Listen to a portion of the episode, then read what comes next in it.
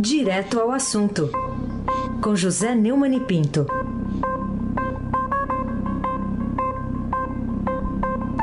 Oi, Neumani, bom dia. Bom dia, Raíssen Abac, Almirante Nelson e o seu pedalinho. Moacir Biasi, Clã Bonfim, Bárbara Guerra. Bom dia, melhor ouvinte, o ouvinte da Rádio Eldorado 107,2 FM. E um bom dia especial para Carolina Ercolim, que começa hoje as suas férias em casa. Isso. Raíssen Abac, Ela, tra- craque. ela trabalhava em casa e começa as férias em casa, tá bom? É, pois então. Isso aí. Ô Neumann, é, São Paulo restringe atividade, 15 de 22 regiões têm o contágio acelerado, são duas revelações aqui importantes na manchete do Estadão de hoje. É, Para você, atitude e, e- e hora certa para ser adotado esse recuo na flexibilização, o que, que você achou? Eu acho que a atitude de adotar o, o recuo na flexibilização é correto, porque estamos vivendo aí uma nova onda de casos. Não sei se é uma segunda onda, não sei eh, se é um repique, não sei o que é que é. O que eu sei é que houve um recrudescimento dos casos. É provável que a campanha eleitoral tenha tido uma grande participação nisso. Eh, também nós nunca vamos saber, né? Agora, o, o certo é que a hora foi atrasada, né? Eh, o que configura eh, um, um estelionato eleitoral. Não uma coisa da gravidade, por exemplo, do que o Bolsonaro fez eh, ao se negar a cumprir todas as, as promessas e todos os anúncios e, e todas, e, e tudo que assumiu de compromisso com a sociedade. De qualquer maneira, o, o governador João Dória e o prefeito Bruno Covas, reeleito, eh, deixaram para fazer, fazer recuar eh, depois de decidida e contada a eleição, contados os votos. É, no, no fim, o estelionato até terminou se comprovando inócuo. Tamanha foi a manifestação de apoio à gestão de Covas nas urnas, com mais de 19 pontos percentuais de diferença sobre o adversário Guilherme Boulos. De qualquer maneira, eu preciso registrar que essa, essa atitude é, confirma que a prioridade de todo político é a reeleição, não é a gestão. O político não é, presta muita atenção na, na gestão, presta muito mais atenção na possibilidade de se reeleger. E é por isso também que eu acho que a reeleição deve ser é, reconsiderada. É possível que uma, uma emenda constitucional venha a ser, agora que o Fernando Henrique que a adotou também está ficando contra ela, venha corrigir esse defeito da nossa democracia atual. Aí se abaque o craque. Bom, Neumann, falando na nossa democracia atual, fragmentação partidária aumenta é a maior das últimas cinco eleições, está destacando também aqui uma das chamadas do portal.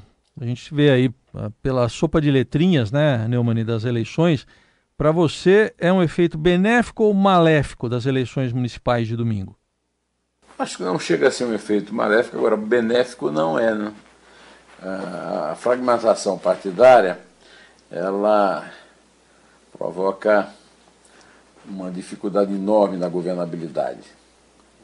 Quanto maior o número de partidos, mais difícil é governar, né? para qualquer chefe de executivo, municipal, estadual ou federal. E não foi dessa vez que o quadro partidário brasileiro ficou menos fragmentado.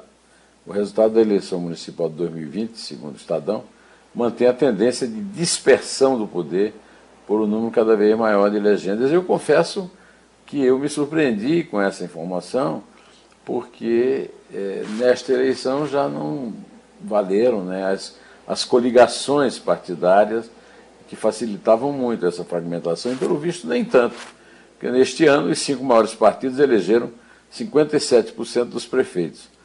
Parece muito, segundo a matéria do Estadão, mas é o índice mais baixo dos, das últimas cinco eleições municipais. Em 2004, os cinco ma maiores partidos conquistaram 67% das prefeituras e de lá para cá foi caindo eleição a eleição. 65% em 2008, 60% em 2012, 59% em 2016 e esse resultado agora. Em cada eleição municipal, a fragmentação de poder dos partidos é um prenúncio do que acontece dois anos depois, quando são eleitos os deputados, porque eh, as eleições proporcionais facilitam também essa fragmentação. Né? Tanto que a, a, a, a medida da fragmentação é a composição da bancada da Câmara, muito fragmentada. E, e com a Câmara fragmentada, nós temos dificuldade de governar, que qualquer mandatário do Executivo eleito pelo povo passa a ter, porque vai ter um, um, um Congresso muito mais difícil de manejar do que se tivesse menos partidos. É muito mais fácil governar numa democracia como a americana, na prática só de dois partidos, com essa de trinta e tantos. Né? Aí se abaque. Aí se abaque, você sabe, é o craque. Né? Você viu que eu falei sopa de letrinhas, mas tem aí partidos que são agora, né, nomes mesmo, né? Mas enfim, você explicou muito bem essa fragmentação que a gente está vivendo.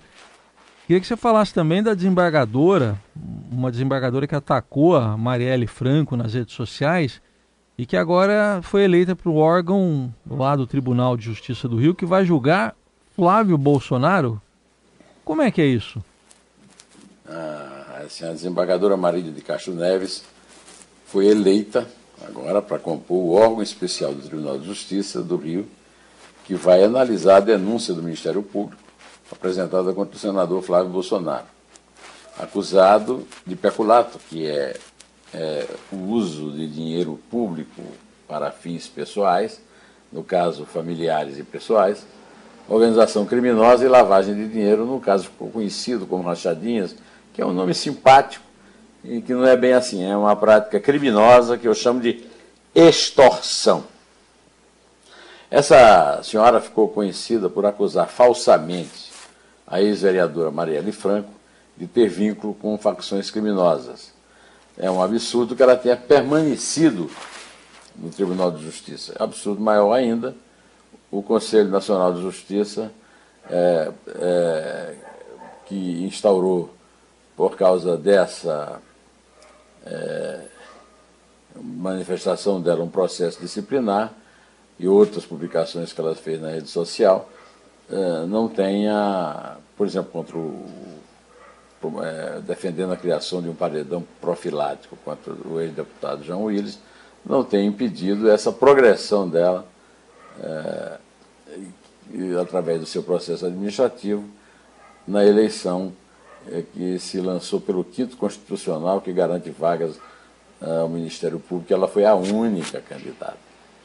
A parcialidade dela se confirma na manifestação explícita de apoio a Jair Bolsonaro nas eleições de 2018.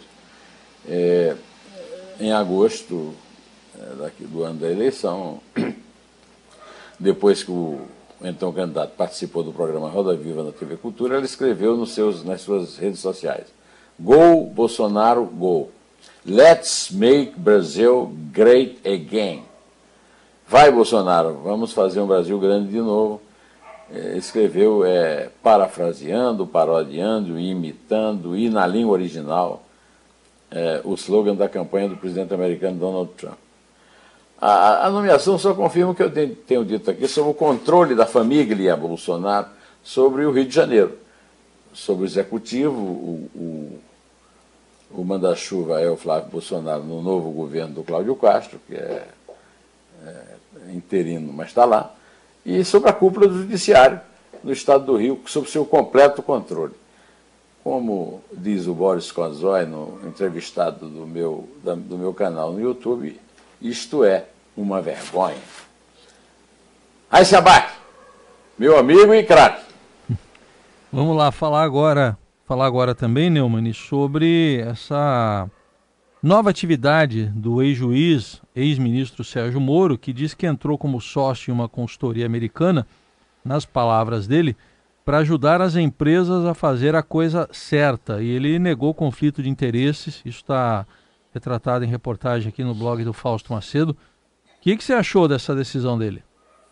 É uma decisão pessoal, não posso me intrometer nela, mas é uma opção.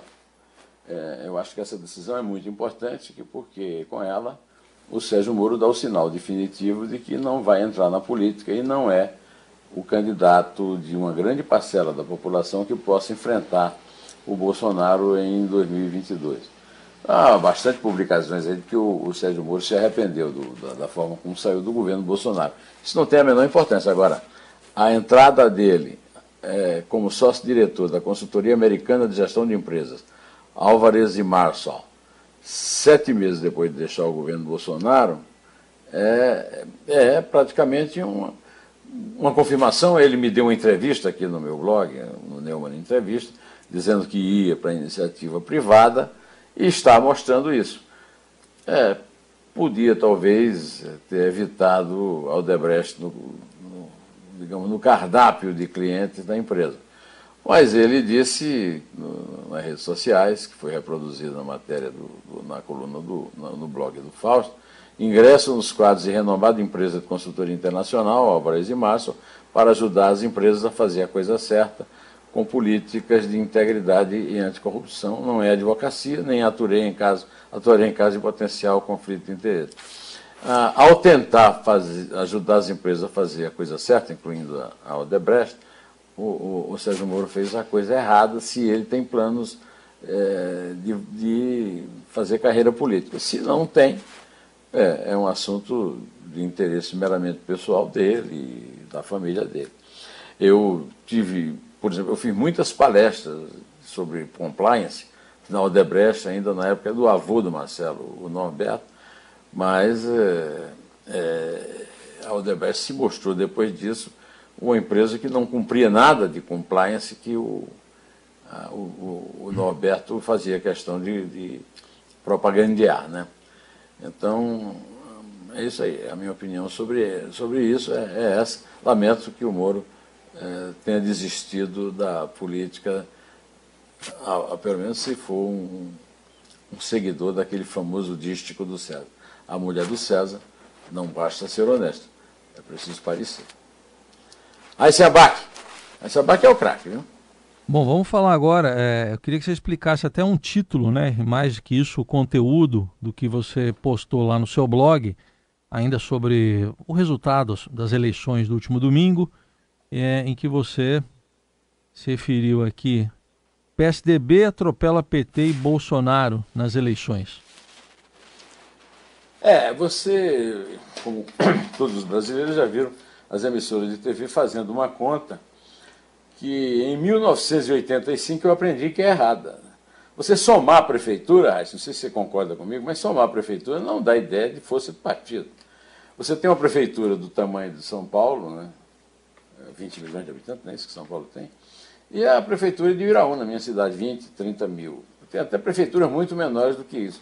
Então é uma soma de, de gato com lebre. Né?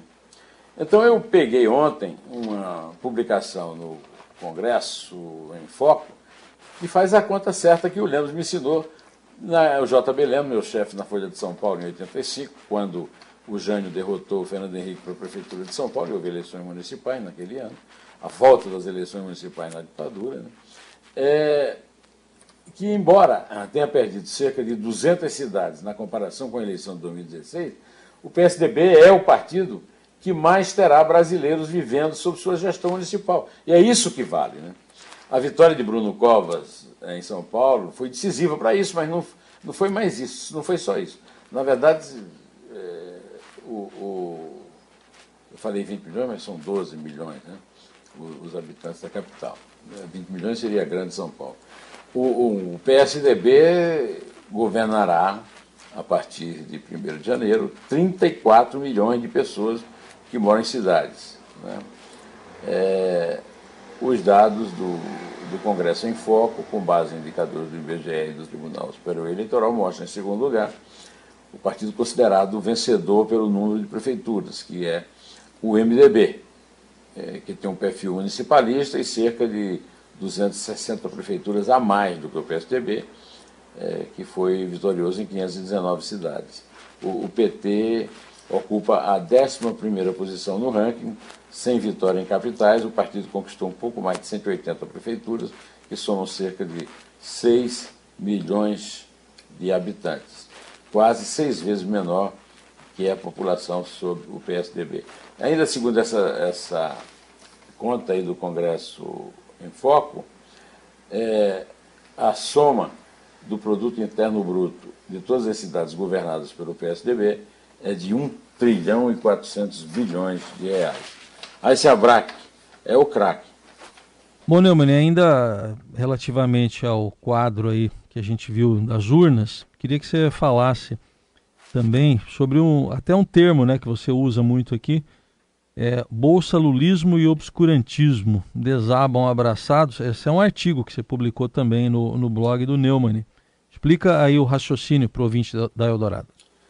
O raciocínio está naquela linha fina que a gente usa aqui no Estadão na publicação de artigos.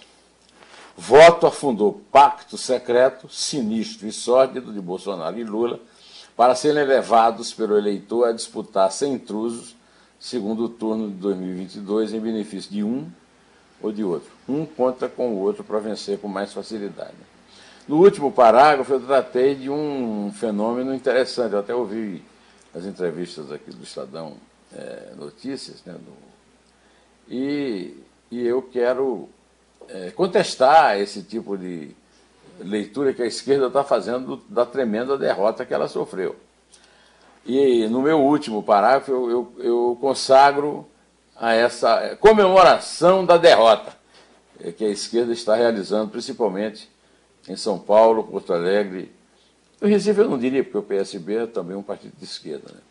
Mas eu, o último parágrafo é o seguinte, é, mas, ao agradecer em idioma parecido com o português, imitando o PT, o candidato do PSOL à Prefeitura de São Paulo, Guilherme Boulos, foi elogiado por seus simpatizantes nos meios de comunicação por ter cumprido o protocolo de cumprimentar o vencedor. E também agradeceu às, às 2 milhões de eleitores, SIC, que o sufragaram nas urnas. Nos cursos universitários citados nos perfis de campanha, seu professor de português deve ter sido Lula ou Bolsonaro. Mas, infelizmente, isso importa pouco num cenário em que pouquíssimos líderes políticos falam um vernáculo escorreito. Mais importante será destacar o esquecimento da matemática dos analistas de esquerda, omitindo o fato de que o vencedor lhe impôs uma derrota histórica de quase 20 pontos percentuais. Um capote, como se dizia em meus tempos de péssimo jogador de vôlei no seminário de Campina Grande. De fato, 59% a 31% é uma diferença acachapante. As análises que falam do derrotado como líder de uma nova esquerda são, portanto, lorota de tontos, parodiando pelo oposto o sucesso de Luiz Gonzaga, popularizado por Silvio Santos. Que mentira que lorota má. Hoje você não tem a, a Carolina para ajudar, hum. e eu então vou me despedir eh, de nossos ouvintes, dizendo muita força nesta terça e pedindo para você contar. Né? Então vamos lá. É três. É dois. É um. Em pé.